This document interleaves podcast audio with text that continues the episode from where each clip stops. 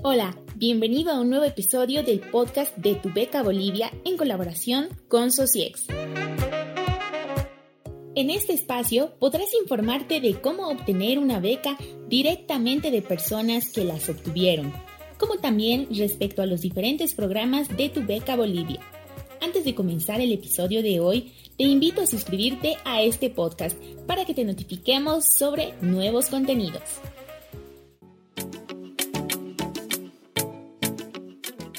Bienvenidos a un nuevo episodio del podcast de TVB. Soy Paola Andrea Vallevian y junto a Amelia Calizaya en este episodio hablaremos sobre la beca Biden-Feldhoffman de la Universidad de Oxford. Y para esto nos acompaña Micaela Flores Lanza, actual becaria de esta interesante beca. ¿Cómo estás, Micaela? Bienvenida al episodio de hoy.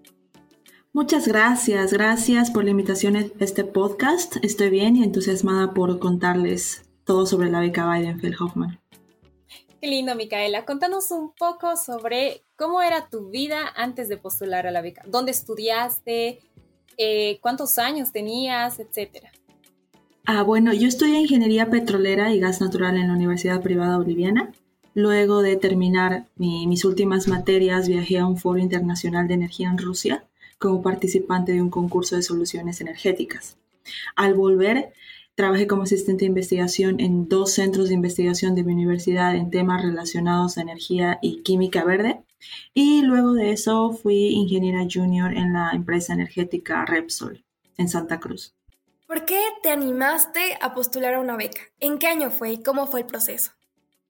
Yo sabía que quería estudiar una maestría desde que salí del colegio, entonces en eso me enfoqué en mis años de la universidad, mejorar mi inglés, lograr buenas notas y estar involucrada en actividades extracurriculares.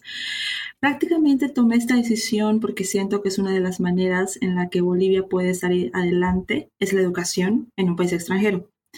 Es un cliché, pero es verdad que el estar afuera te abre los ojos, te enseña a ver las cosas con una perspectiva diferente, la cual siento que es importante cuando una persona quiere hacer cambio en su país de origen.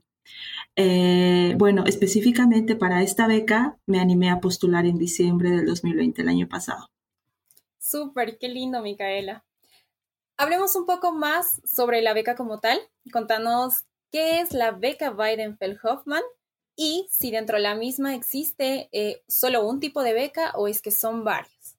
Ya, las becas Oxford Biden-Feldhoffman son para personas que quieren estudiar maestría solo en la Universidad de Oxford. Es una beca enfocada solo para la Universidad de Oxford.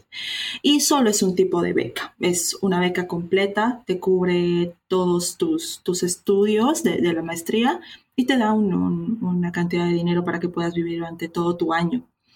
Eh, las, las becas se las dan a, solicitantes que hayan demostrado excelente capacidad académica y que demuestren potencial para contribuir a la investigación o al estudio o a la aplicación del área en la que están estudiando y también para ser líderes en su campo.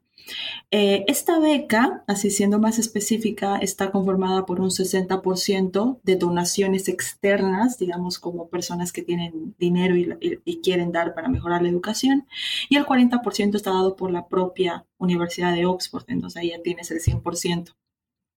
Esta beca, aparte de darte el apoyo financiero, también tiene un programa de liderazgo. Entonces, paralelamente, mientras estás en tu programa de maestría, también tienes este programa de liderazgo que no es tan exigente como la maestría, pero tienes seminarios en todo el año, tienes talleres, tienes convivencias con tus becarios, tienes juegos con tus becarios.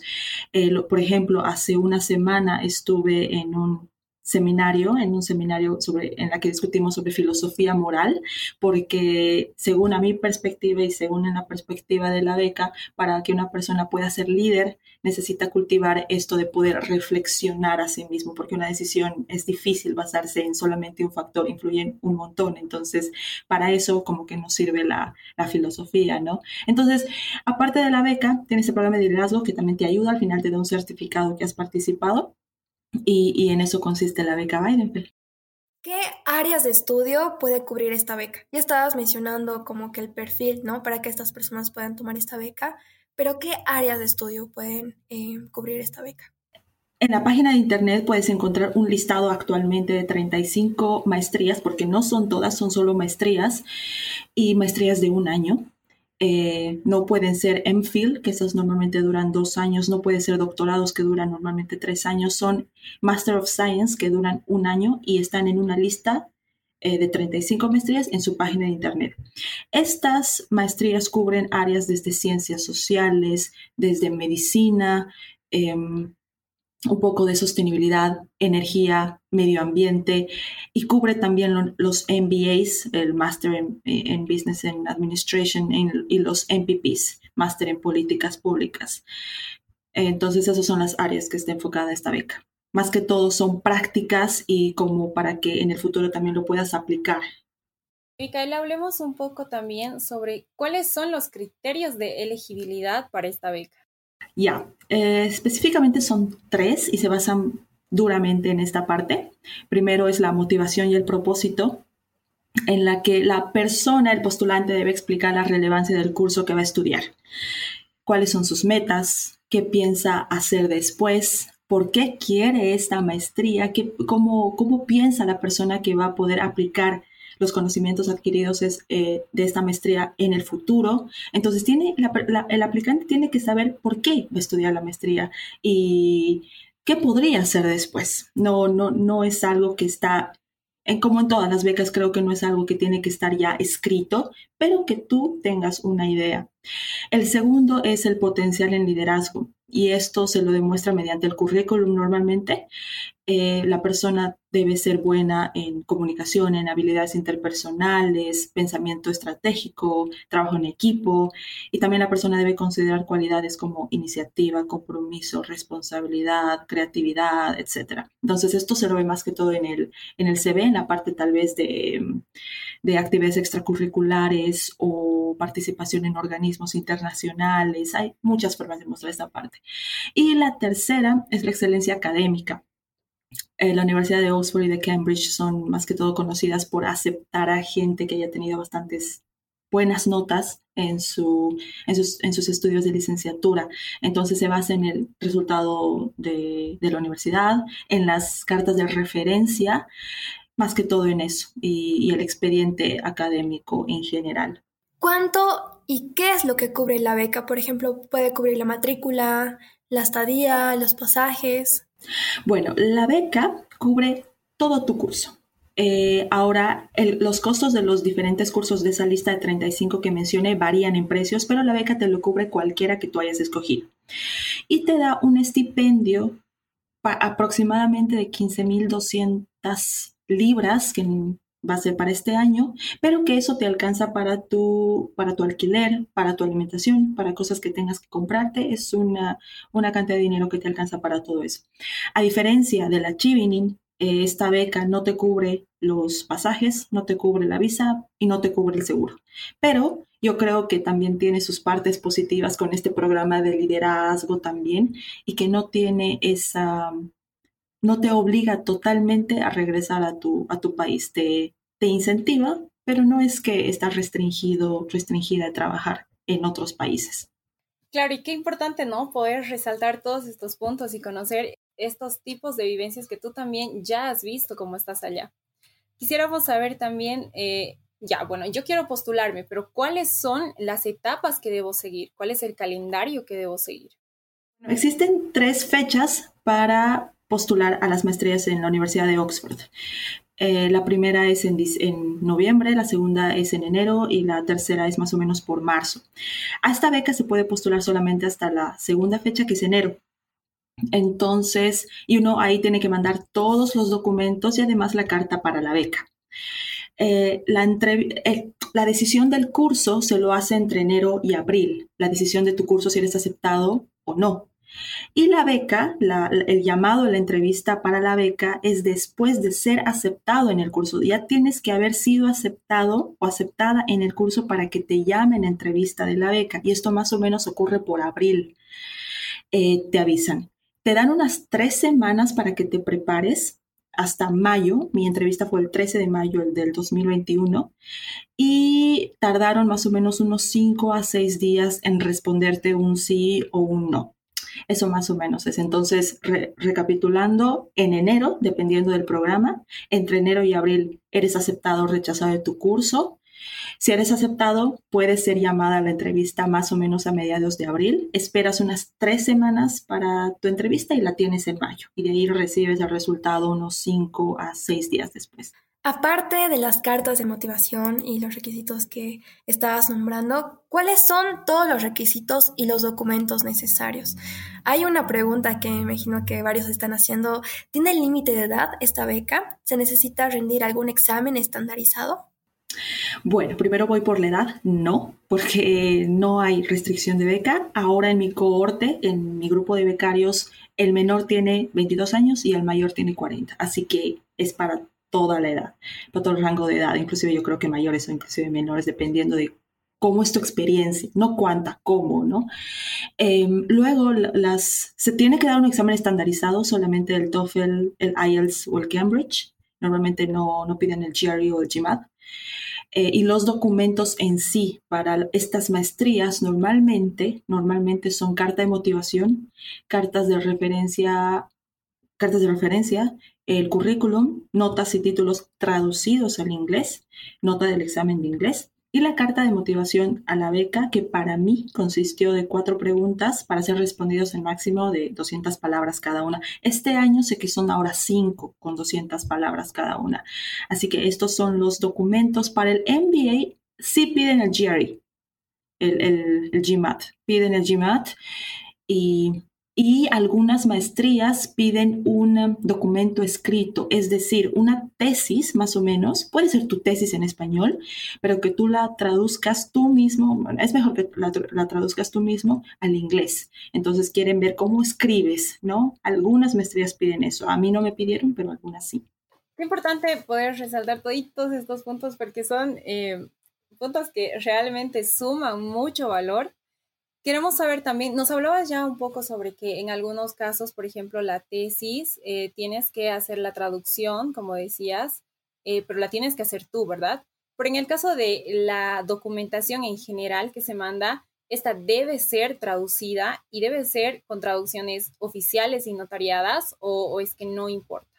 Todo debe ser en inglés y si el título es en español, tiene que ser traducido al inglés. Ahora, de las experiencias que yo he escuchado y de lo que yo he hecho, yo aconsejo que sea traducido por un traductor oficial, no necesariamente de la Embajada Americana o no necesariamente de la Embajada del Reino Unido, porque de mí fue un traductor oficial de la Agencia Boliviana de, de Intérpretes, perdón, y, y me aceptaron. Entonces, cosa de que tenga el sellito que te diga ahí soy oficial y estoy traduciendo oficialmente es, es suficiente, pero tiene que ser autorizado con, con estas personas. Siendo ya becario, ¿se necesita hablar fluidamente el inglés británico? ¿Se necesita el examen TOEFL, sí o sí? Se necesita sí o sí una prueba de inglés y esto es muy... Son estrictos, la Universidad de Oxford son bien estrictos con el tema del inglés. Eh, lo que a mí también me sorprende es que la Universidad de Oxford es, creo, una de las pocas universidades que te pide más de 110 en el TOEFL, con algunos mínimos en cada sección. Y, no, y otras universidades que ahí son tops también en el Reino, en, en Estados Unidos, te piden más de 100 entonces, eh, la Universidad de Oxford es bien estricta con este tema. Hay otras opciones de poder vencer el examen de, inglés, como haber hecho un estudio previo en algún país de habla inglesa, como Estados Unidos, Australia, Nueva Zelanda o Sudáfrica, por ejemplo. Ahí ya te convalidan. Pero si vienes de un país prácticamente toda Latinoamérica, te van a pedir un examen estandarizado. Ok. Hablemos un poco sobre la etapa de entrevista. Contanos cuáles son las preguntas más comunes. Tal vez qué experiencias tuviste tú alrededor de esto. Yo recibí la noticia de mi entrevista en abril, salté hasta el techo y dije, ya me tengo que concentrar. Pregunté a un montón de ex becarios, los contacté por el LinkedIn, les pregunté cuál fue su experiencia, cómo me tengo que enfocar, me, preparé yo también con preguntas que encontraba del internet eh, y cuando ya tenía las preguntas listas practicaba yo solita en mi, en mi casa, ¿no? O sea, ya las tenía como que medio estructuradas. Y hubo una chica que, de, Colombia que es una ex becaria, ya, ya es ex becaria, y ella me dijo, a mí, Mica, me, me preguntaron, si tuvieras ahorita 100 mil dólares, ¿qué harías con ello? Entonces yo dije, es una pregunta, a ver, la consideraré, ¿no? Llega el día de mi entrevista y me preguntan, esa ya la tenía estructurada, ya sabía qué responder, pero mira, me preguntaron, ¿no? Y la entrevista fue muy tranquila, me entrevistó una, una, persona que trabaja en el Said Business School, que es la escuela del MBA acá en Oxford, y otra persona, una mujer que trabaja en el Departamento de Desarrollo Internacional. No eran personas expertas en mi área, pero creo que de cierta manera esta beca quiere que sus becarios tengan un espíritu emprendedor con un impacto social. Entonces yo creo que por eso me entrevistaron estas dos personas. Eh, duró creo que 25 minutos mi entrevista, son, me sonreían todo el tiempo porque saben que estas situaciones son muy demandantes para un aplicante, te pone muy nerviosa, te pone muy nervioso. Y, bueno, fueron súper cálidos y siempre no, no me voy a olvidar de las preguntas que, que, que, me hicieron. La primera es, y tal vez alguno que quiera postular en el futuro le va a servir. La primera fue, si eres un líder en un equipo y tienes dos personas que tienen problemas entre sí en, tu equipo, ¿qué harías para solucionar este conflicto entre ellos? Como líder, ¿qué acción tomarías? La segunda pregunta es, ¿qué harías con 100 mil dólares si los tuvieras ahora mismo? La tercera fue, cuéntame un momento en la que tuviste que terminar las cosas bajo presión, cómo es tu administración de tiempos, tu time management en tus tareas, cómo logras las cosas con, con bastantes cosas que hacer. Y la última y creo la más importante es, ¿por qué quieres esta maestría y por qué ahora? Ah, no es de más eh, saber qué responder si te preguntan qué quieres hacer después, qué vas a aportar al grupo de becarios, por qué te deberíamos elegir a ti, que son preguntas ya bastante, bastante clásicas, pero puede que te pregunten. Em, ellos querían elaborar un poco en esta última pregunta que me hicieron, ¿por qué tu maestría y por qué ahora? Y les expliqué un poco, me acuerdo, que para lograr los cambios que yo quería acá en Bolivia se debe lograr un entendimiento entre todas las personas. Se, deben romper estas barreras de separación que se han creado con el tiempo. Y bueno, el, entrevistador me preguntó, ¿y cómo crees que tú podrías, eh, cómo crees que se podría solucionar este problema? ¿Qué harías? Y bueno, ahí ya se elaboraron un poco más preguntas sobre lo que yo ya había respondido, ¿no? Entonces, esa fue, fue mi, mi experiencia Qué datos tan interesantes nos acabas de brindar, Mika. Ya dijiste uno de un consejo de que las personas, eh, cuando ya han sido aceptadas, busquen información de otras personas y cuál ha sido su experiencia. Ahora mi pregunta es, ¿qué otros consejos, qué otras recomendaciones se debe tomar en cuenta para la entrevista o el envío de material? Para el envío del material, Ah, creo que tienes que hacer caso a lo que te, pide la página web. La, Universidad de Oxford, si se entra a, a, la maestría que tú quieres estudiar, por ejemplo, y vas a la parte de carta de motivación, normalmente ahí aparecen las preguntas en las que ellos quieren que tú te bases. Entonces, tratar de responder esas, sí o sí. Eh, hacer caso al mínimo de, al máximo de palabras que se deben escribir. Eh, a mí me pidieron, por ejemplo, un, un CV que no pase de una página, que no pase de una página. Y yo le escribí a la administradora de mi maestría y le dije, por favor, quisiera poner un poco más. Y ya ahí recibí un ya, ok, puedes escribir un poco más, no hay problema. Entonces, si en algún momento la persona quiere extenderse tal vez un poco, sería bueno que mande un email al curso para preguntar si es posible. Y eh, prepararse con tiempo. estudiar el, el, TOEFL con tiempo, molestar a sus recomendantes o escribirles y decirles, por favor, necesito una carta de recomendación lo más educadamente posible, lo más eh, diplomáticamente posible, con tiempo también, porque ese es otro estrés que genera el aplicante. Uno, uno está ahí pendiente de espero que me que, mi recomendante suba la carta y estás pendiente todo el tiempo y te estresas, es otro. Entonces, hacer las cosas con tiempo. Em, del examen de inglés, eh, este es un consejo, si lo han dado y tienen entre 100 y 110, no más de 110 que es lo que se pide, súbanlo. Súbanlo porque te pueden, a mí yo hice eso, me dieron una oferta condicionada, yo tenía 104, entonces yo la subí, me aceptaron y me dijeron, bueno, tienes que dar otra vez el examen de inglés y bueno, ya después me solucioné ese tema en mi caso. Y creo que esas son las recomendaciones que, puedo dar a, la, a, al envío de los documentos. Al, en la entrevista, prepararte. Eh, como yo hice, creo que es una buena idea prepararte las preguntas en las que, pueda, que te puedan preguntar y tener una idea de lo que vas a decir.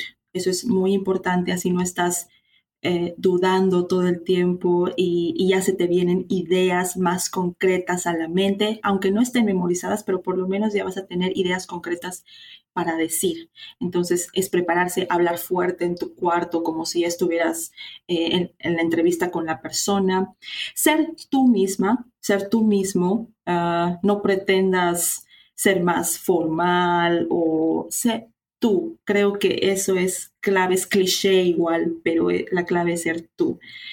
Y después sonreír. Creo que a las personas les gustan las personas cálidas, las personas que te, que te dan confianza para poder hablar eh, y, una sonrisa, siempre mostrar una sonrisa le va a generar confianza a la, a la otra persona. Qué valioso, Mika, qué valioso, valiosas todas las recomendaciones en realidad. Hay algo con lo que yo me quedé, que mencionabas al principio, es que salir del país te abre los ojos y los horizontes. Por eso viene esta pregunta acá. ¿Cómo cambió tu vida debido a la beca? Fuera de la beca, ¿qué oportunidades más se abrieron? Contanos un poco.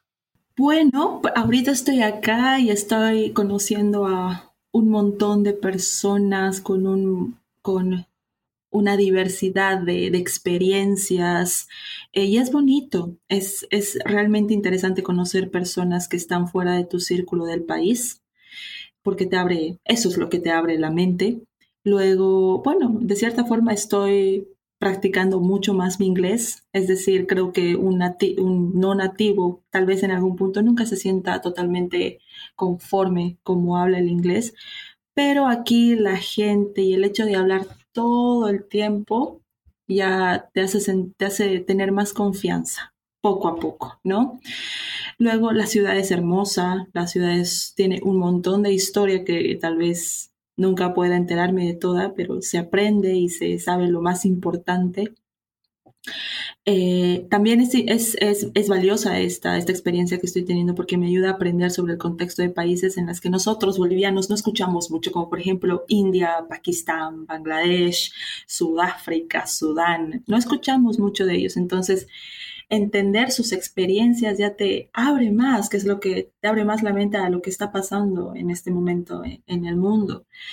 Luego el networking, creo que el networking siempre va a ser una parte muy importante de esto, ya que somos 35 becarios y bueno, creo que nuestra amistad y ahora como lo veo, como nos estamos llevando por el momento, está, está excelente y creo que vamos a continuar siendo ya amigos hasta, hasta mucho después de haber terminado nuestras maestrías. Ah, también la, la, beca todavía no tuvo la oportunidad pero eh, este programa de liderazgo nos da mentorías y asesoramientos. Nos ayuda inclusive a eh, tal vez encontrar trabajo porque estamos en constante monitoreo con los, con los encargados de la beca. Y he escuchado ya, y bueno, he escuchado de becarios mismos, de que mediante estas mentorías y asesoramientos, muchos de ellos consiguieron trabajo, no necesariamente en el Reino Unido, en Europa, en otros lados. Y mi corte, como les decía, no, no ha tenido la oportunidad de vivir todo eso porque apenas vamos una semana aquí, pero yo creo que durante todo este año se van a abrir muchas oportunidades más, pero por el momento me está cambiando a, a mejor, me está, uno cambia como persona, uno creo que, que, que se adapta más rápido, aprende a ser más uno mismo. Hay una pregunta que nos llama mucho la atención y es ¿Cómo es la red de ex becarios? ¿Es necesario volver a Bolivia al finalizar la beca? Una vez que eres becario Weidenfeld-Hoffman, eh, tienes muchas facilidades de poder contactarte tal vez por LinkedIn con becarios de otros años. Yo hice eso, entonces cada vez se me está abriendo más ese espacio de, de poder contactarlos y mediante este contacto eh, se puede generar, qué sé yo, una alianza para generar un negocio o, o mira, yo, Micaela, estoy interesada en temas energéticos, le hablo a uno que ya ha salido, que igual ha estado en eso y le digo, entonces se puede generar algo, ¿no? O sea, se puede generar inclusive oportunidades de trabajo. Eso, eso te facilita el hecho de ser eh, de, esta beca, porque ya es un networking eh, que simplemente por ser ex becario se te abre, ¿no? La puerta. Luego, em, sé que vamos a tener reuniones por Zoom eh, con estos ex becarios para que nos cuenten sus experiencias actuales, qué están haciendo ahora, cómo es su experiencia post beca, post Oxford. Entonces eso también va a ser importante para guiarnos y saber qué hacer. Eh, y yo creo que el, el, cohorte entre nosotros, entre mi año, eh, somos 35, estamos en un grupo de WhatsApp, estamos en un montón de cosas juntos, no solo WhatsApp. Entonces yo creo que esto va a durar para muchos, muchos, muchísimos años más. Entonces, y, si una persona, y si ustedes, uno de ustedes gana la beca Biden-Feldhoffman, siéntense, siéntanse completamente libres de poder contactar a uno de, Sudán, por ejemplo, o uno de, Nigeria, y decirle, mire, mira, soy, eh, soy becaria y me gustaría saber esto, entonces ya tienes más facilidad, como decía antes. El hecho de regresar a Bolivia, como les mencionaba anteriormente, no es como la Chivirin, que te obliga 100% a volver, esta beca te motiva y en su contrato dice que eh, ellos esperan de que vuelvas a tu país, pero no es necesario si es que trabajas en una empresa internacional con impacto social. Y esto de empresa internacional con, con impacto social tiene muchas definiciones y tú lo puedes traducir dependiendo a lo que tú quieras, ¿no? Entonces, no, no, no te ata a regresar al país. Qué lindo, Micaela, qué lindo poder eh, saber todos estos datos, qué lindo poder conocerte y que hoy puedas estar aquí y que todas las personas sepan de, ti y de todo lo que has hecho y cómo hoy estás allá. Para ya ir finalizando la entrevista, contanos alguna recomendación y puedes hacer la invitación para que los oyentes también se puedan animar a postular a la beca. recomendaciones, ser tú mismo siempre.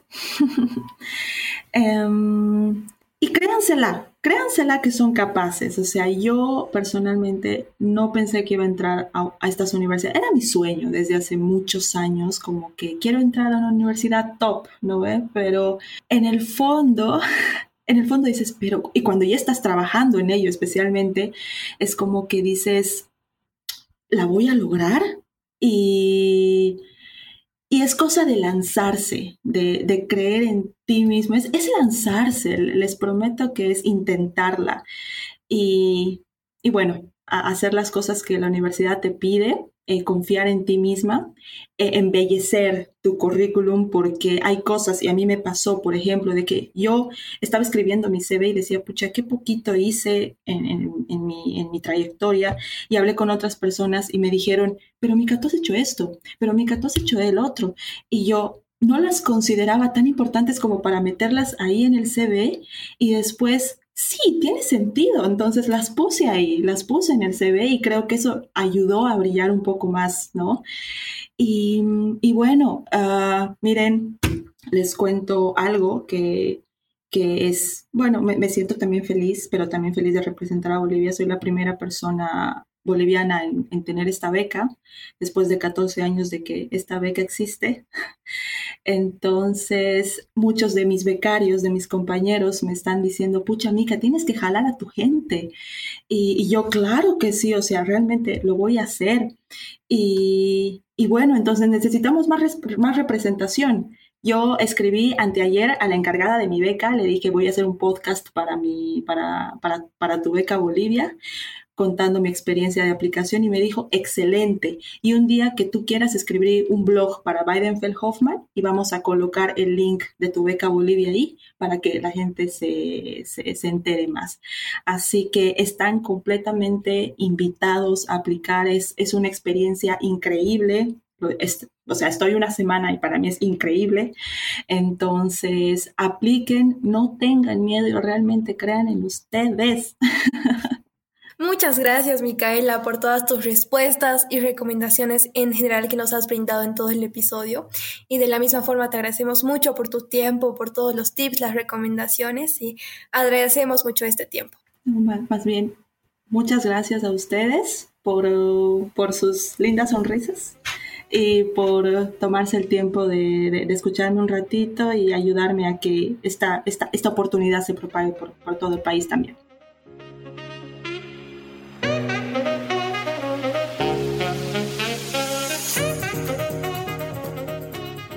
Muchas gracias por escuchar el episodio hasta el final. No olvides compartir el programa con personas a quienes creas que les puede interesar. Asimismo, no olvides seguirnos en todas nuestras redes sociales bajo el nombre de Tu Beca Bolivia y Socies. Este episodio fue producido por un equipo de la Sociedad Científica de Estudiantes de Comunicación Social, conformado por Paola Vallivian como responsable, Lucas Illanes, Stephanie Quispe, Fernanda Torrico y Wendy Anagua en logística, Alessandra Estrada y Eduardo Plata en el equipo de producción, Jennifer Castro, Amelia Calizaya y Paola Vallivian en locución. Por último, Madeleine Camacho e Isabel Rojas junto a Vilma Suárez en difusión, en colaboración con el equipo de Tu Beca Bolivia Podcast, conformado por Diego Rojas y Marianela Laura.